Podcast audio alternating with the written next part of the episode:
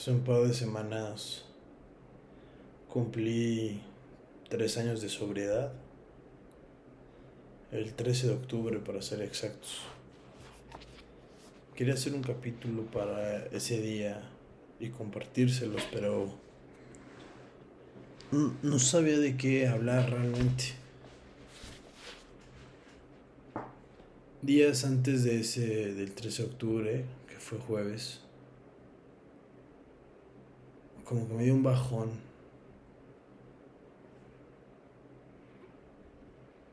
Porque tres años se hice fácil, pero han pasado tantas cosas que, que me han marcado y que, que a veces uno no disfruta.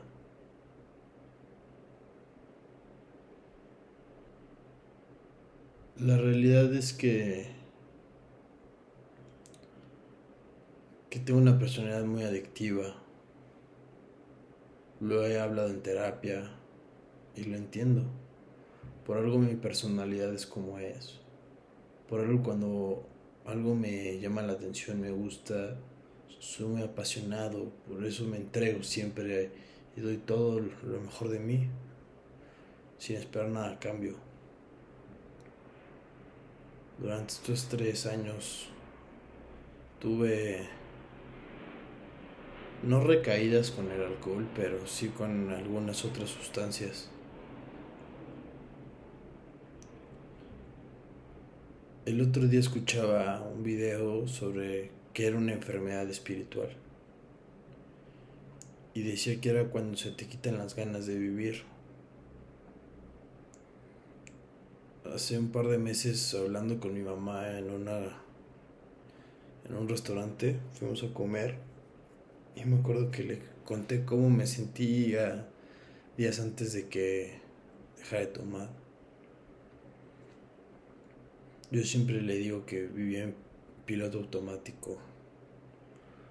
Dormía tarde, despertaba tarde, me quedaba acostado todo el día. Comía mal, me iba a la escuela a fingir que todo estaba bien, a fingir que nada me pasaba y que mi vida era perfecta. Me acuerdo que había días que no quería hablar con nadie ni que nadie me hablara. Y era imposible, entonces siempre era estar ahí fingiendo una sonrisa. Me acuerdo que cuando íbamos a echarnos una cerveza o así, me acuerdo que yo siempre me quería quedar yo no podía de que tomar una y, y ya irme, tenía que continuar. No sé. La verdad es que la manera y la cantidad en la que tomaba ya era demasiado, ya era preocupante. Me acuerdo que siempre he sido y a veces todavía soy un poco alguien que, que le cuesta trabajo sacar sus emociones que se ahoga en un vaso de agua. Y me acuerdo que a, finales de septiembre del 2019 me desbordé, exploté, me derrumbé por dentro. Pero no se lo dije a nadie. Lloraba todos los días en mi cama. Me dormía llorando me sentía tan triste. Decía, ¿por qué vivo? ¿Para qué quiero seguir viviendo? ¿Quién chingado soy? ¿Qué hago de mi vida? ¿Por qué soy así? ¿Por qué no puedo cambiar? Fueron momentos muy difíciles que no se los deseo a nadie no tenía la confianza de platicarlo con nadie. Me acuerdo que yo le escribí a mi mamá y le decía, mamá, por favor, mañana ven a verme. Necesito un abrazo tuyo. Y llegaba y me decía, ¿qué tienes? Yo siempre le decía de que no quiero hablar de eso. Solo quería estar con ella para que se me pasara un poco. Cuando llegaban los fines de semana, yo empezaba a tomar y tomaba un día, despertaba y seguía tomando. Llegaba el domingo y volvía a tomar. Y me acuerdo que llegaba los domingos ahogado a mi casa a quedarme plenamente dormido. Dicen que que anestesias tus emociones y sí. Muchas veces las sustancias que consumimos lo usamos para eso. Porque cuando más estresados estamos, cuando más problemas tenemos, acudimos a meternos algo. Pensamos que con eso ya, pero el problema sigue ahí. A lo mejor por un momento se va, pero el día siguiente que despiertes, ahí sigue el problema. Y así es como llegan los vacíos, la ansiedad, que puede ser por exceso de pasado, por exceso de futuro. Así lo veo yo. La verdad es que no me acuerdo mucho de mi última fiesta, de mi última peda. Tengo flashbacks. Tomé viernes, tomé sábado. Terminé inconsciente, sin acordarme de nada. Y hay una historia de ese fin de semana. Me acuerdo que yo estaba un, un jueves antes de mi última fiesta y no pude aguantarme y lloré y estaba mi papá ahí y me dijo, ¿qué tienes? Como no sabía cómo explicar cómo me sentía, le dije que, estaba estresado, que porque no tenía trabajo y que no tenía dinero. Obviamente no era eso. Y me acuerdo que mi papá abrió su cartera y tenía mil pesos. Y me dijo, nos quedan mil pesos para la quincena. Toma la mitad quédatelos para que tengas algo de dinero.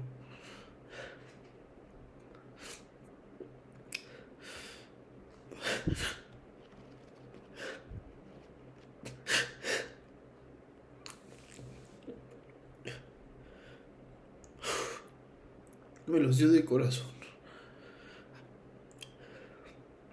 Y me los gasté en alcohol. Me acuerdo que desperté el domingo en casa de mi mamá a las 3 de la mañana.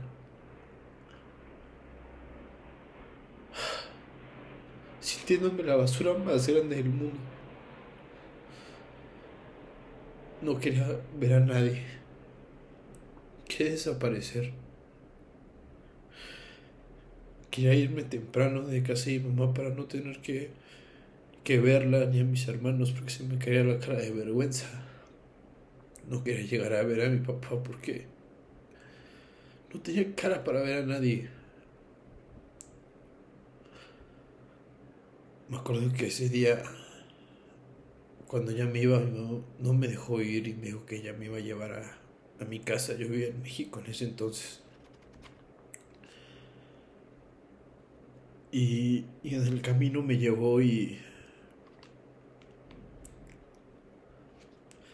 Y me acuerdo que le dije, te prometo que no voy a volver a tomar. Ni siquiera se lo pude decir viéndolo a los ojos.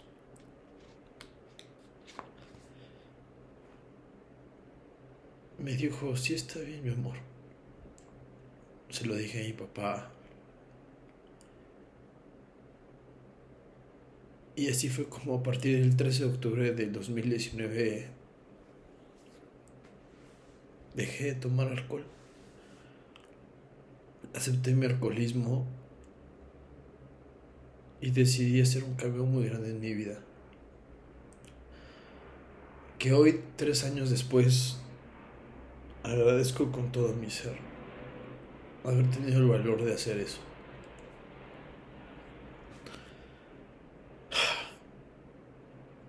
Soy un adicto y eso nunca va a cambiar.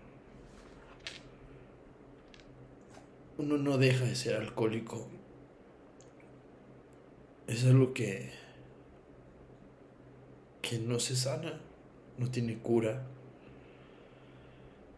Entonces se resuelve con una suspensión diaria. Por eso la famosa frase de un día a la vez.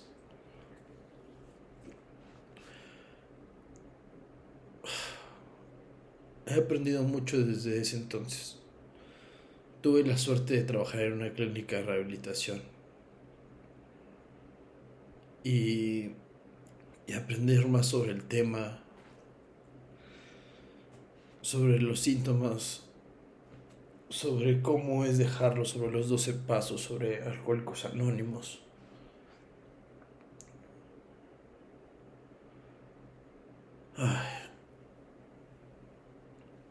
La verdad es que en ese entonces me acuerdo que no sabía estar solo. Tenía mil temas, mil pedos. Y la única manera que encontraba de desaparecerlos por un rato era tomando.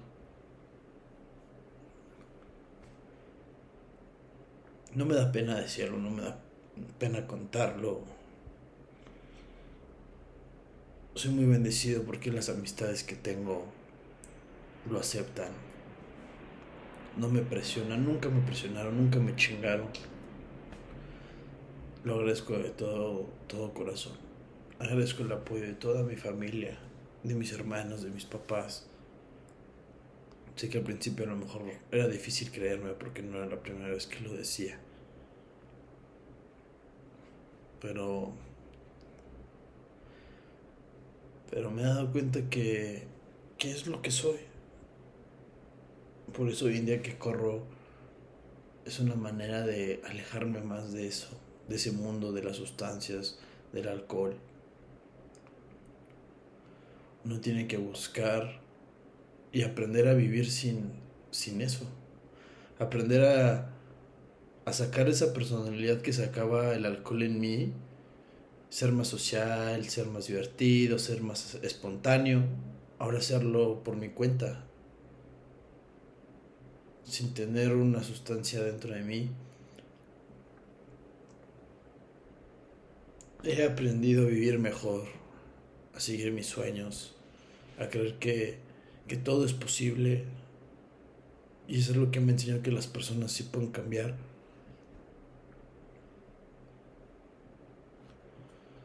La verdad es que a veces dudo mucho si voy por el buen camino y no me refiero al dejar de tomar, sino en otros aspectos de mi vida. Pero me he dado cuenta que desde esa decisión decidí tomar decisiones por mí, por mi cuenta, sin querer hacer feliz a alguien.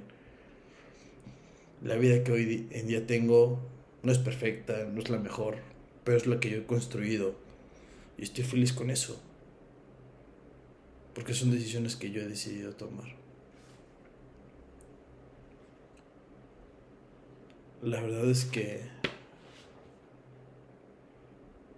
me gusta todos los días ver, wow, no todos los días, pero me gusta cuando veo historias sobre el alcoholismo, sobre las adicciones, me gusta aprender, me gusta escuchar testimonios de otras personas porque a veces digo, sí, sí te sientes así, sí es horrible.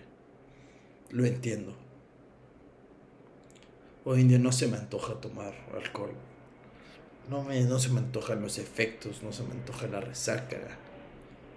Podría decir que se me antoja a veces el sabor de un carajillo por el sabor, no por cómo te pone. Sé que un carajillo no te hace nada, pero no significa que lo voy a tomar. Pero lo que voy es que cuando tienes este tipo de problemas ya no puedes echarte un carajillo.